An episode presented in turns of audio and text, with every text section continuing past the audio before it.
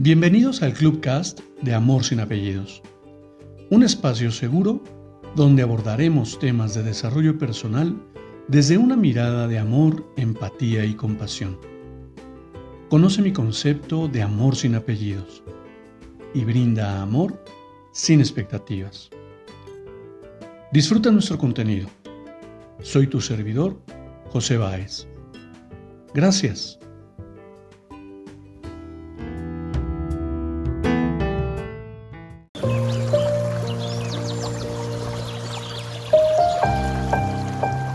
Hola, ¿cómo estás? Bienvenido.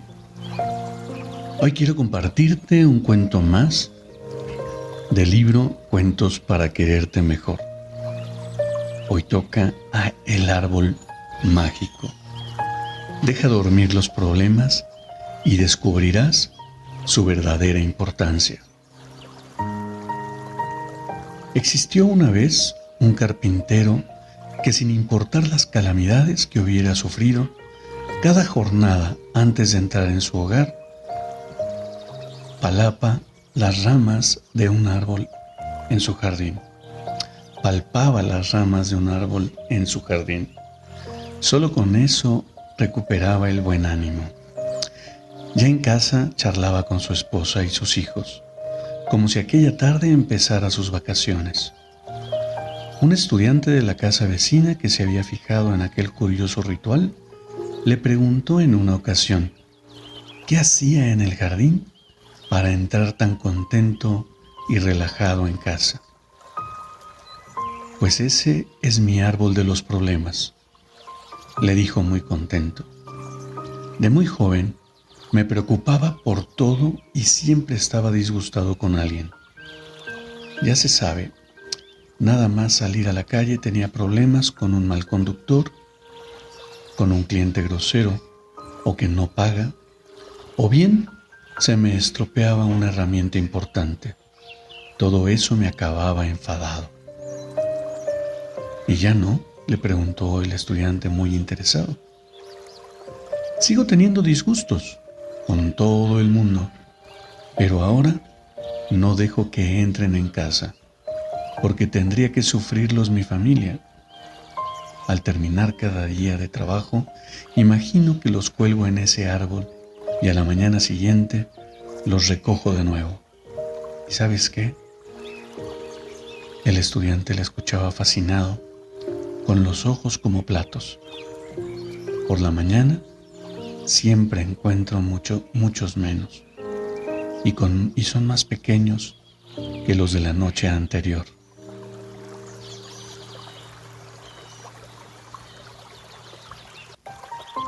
El autor del libro nos comparte una reflexión que voy a compartirte. Una fórmula para, para despreocuparse.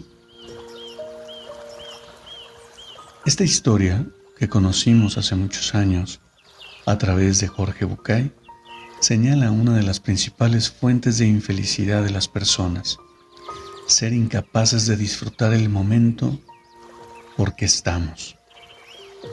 Porque estamos enfadados con alguien que nos dijo esto o lo otro. Preocupados por las cosas en vez de ocuparnos de las cosas. Ansiosos por lo que pueda pasar, aunque no seamos adivinos para pronosticar el futuro. Tú también puedes tener un árbol de los problemas. ¿Dónde dejar descansar? todo lo que te haga daño. Seguro que mañana los verás con otros ojos. Es cuestión de tiempo. Si existe un problema, ocupémonos en resolverlo. Pero si llevarlo a cuentas sin hacer nada para resolverlo, nos tiene que crear mal humor, tristeza, pesar, amargura o angustia. Mejor dejarlo colgado en el árbol en el árbol de los problemas o mejor aún, tirarlo a la basura.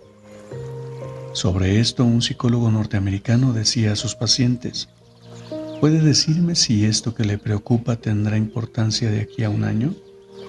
Si la respuesta es no, ya puede tirar el problema a la basura. ¿Cuánto tiempo pasamos cargando a cuestas ese costal de problemas, llevando ese lastre cada día de nuestra vida. Pero más allá de cargarlo y llevarlo día a día, ¿cuánto impacta mi entorno vivir en esos, en esos problemas? Al leer estas palabras que menciona de Jorge Bucay y esta frase al final del, del psicólogo, me lleva a la reflexión de, del libro del perdón de Desmond Tutu, donde puedo reconocer cuánto tiempo pasamos culpándonos a nosotros mismos de todos esos problemas en lugar de observarlos como esas áreas de oportunidad que requerimos trabajar y que pueden enriquecer nuestro aprendizaje y nuestro desarrollo personal. Realmente, realmente no tendré la capacidad de perdonarme, de ser compasivo conmigo y descubrir que tal vez, y solo tal vez, la vida me ha presentado un reto por delante que debo sortear y debo aprender a traspasar ese problema y seguir con mi vida fortalecido y con un nuevo aprendizaje. Cuando observamos el para qué de los problemas, nos permite abrir un propósito que enriquece nuestra vida. Así que te invito, más allá de preguntarte, ¿por qué es que me sucede esto a mí? Pregúntate, ¿para qué es que se presenta esto en mi vida? Y verás cómo la interpretación y tu percepción se transforma en algo por demás edificante. Te abrazo con amor en la distancia y me despido como siempre lo hago. Brinda amor sin expectativas. Crea magia en tu entorno y hagamos de este mundo un mejor lugar para vivir. Gracias por tu atenta escucha hasta pronto.